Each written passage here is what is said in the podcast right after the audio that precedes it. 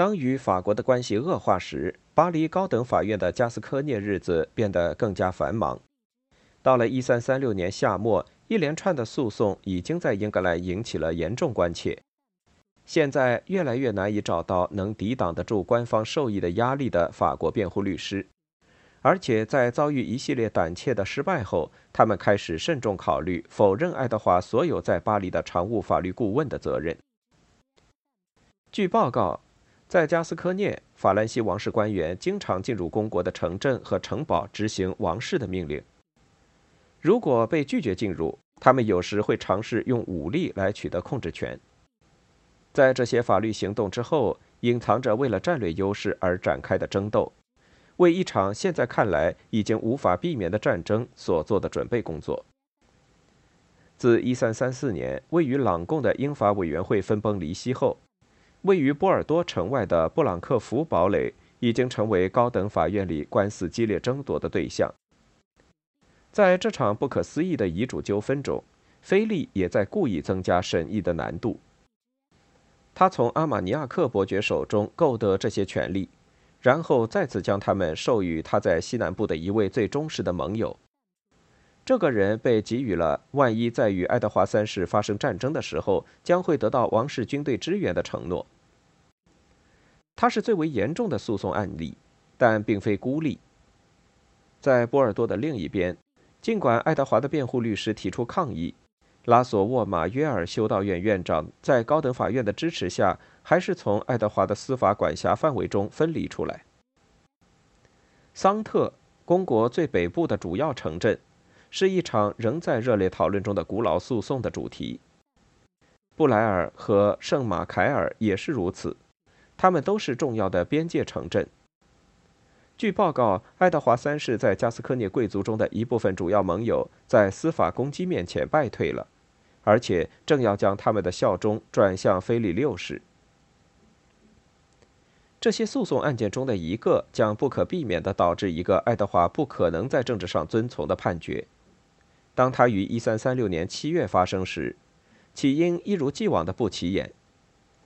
这场诉讼涉及了一位纳瓦耶领主加尔西阿诺，他是一位令人讨厌而且好打官司的贝阿恩男爵。他声称爱德华三世欠自己三万弗洛林。阿诺曾经在巴黎提起过诉讼，但多年来一直没有成功，因为爱德华的律师们施展了各种各样的法律手段来拖延此事。而且他们的理由经常被采纳，所以高等法院从未按法律依据进行裁决。然而，1336年7月11日，法律辩论遭到失败，因此爱德华被宣布拖欠债款。高等法院作出了一项对阿诺有利的巨额损害赔偿判决，命令以没收爱德华在加斯科涅的资产的方式进行清偿。经过一番在英格兰的短期痛苦抉择之后，他们做出了拒不服从高等法院的决定。这个决定只可能是由爱德华亲自做出的。他的顾问们觉得这样做无疑最终将导致公国被没收。新年之后，法国人试图强迫执行关于加尔西阿诺的判决。被选中的地点是阿让地区的设防村镇皮米罗勒，这是公国的一块飞地。被效忠法兰西国王者的领土完全包围。这个村镇严重缺乏防御方面的规划，它虚弱地坐落在郊区教堂的阴影下。但如果爱德华想要重视他关于将恢复阿让地区其余部分的主张的话，他必须坚守住这个地方。当法国人与他们的小护送队伍到达时，他的官员们已做好准备。法国人被赶走了。咒骂声还在他们耳边回响。没收整个公国的准备工作已经开始进行。王室与富瓦伯爵签订了一份协议，他同意召集一支一百名重装骑兵和五百名步兵的军队，并在一三三六年十一月二十四日向公国南部进军，以作为对一大笔金额的回报。伯爵的命令是：一旦战争爆发，就要为一场持续两个月的。在加斯科涅的战役做好准备，在其北部边境及圣通日也指派了一位新的总管，而且给予他本地国王战争主管的头衔。在爱德华这边，他开始采取姗姗来迟的措施，以加强其公国的防务。初秋之际，波尔多的政府开始在他们有限的资源能允许的条件下，修复那些多年以来一直处于被忽视状态的城堡，并为他们储备粮食。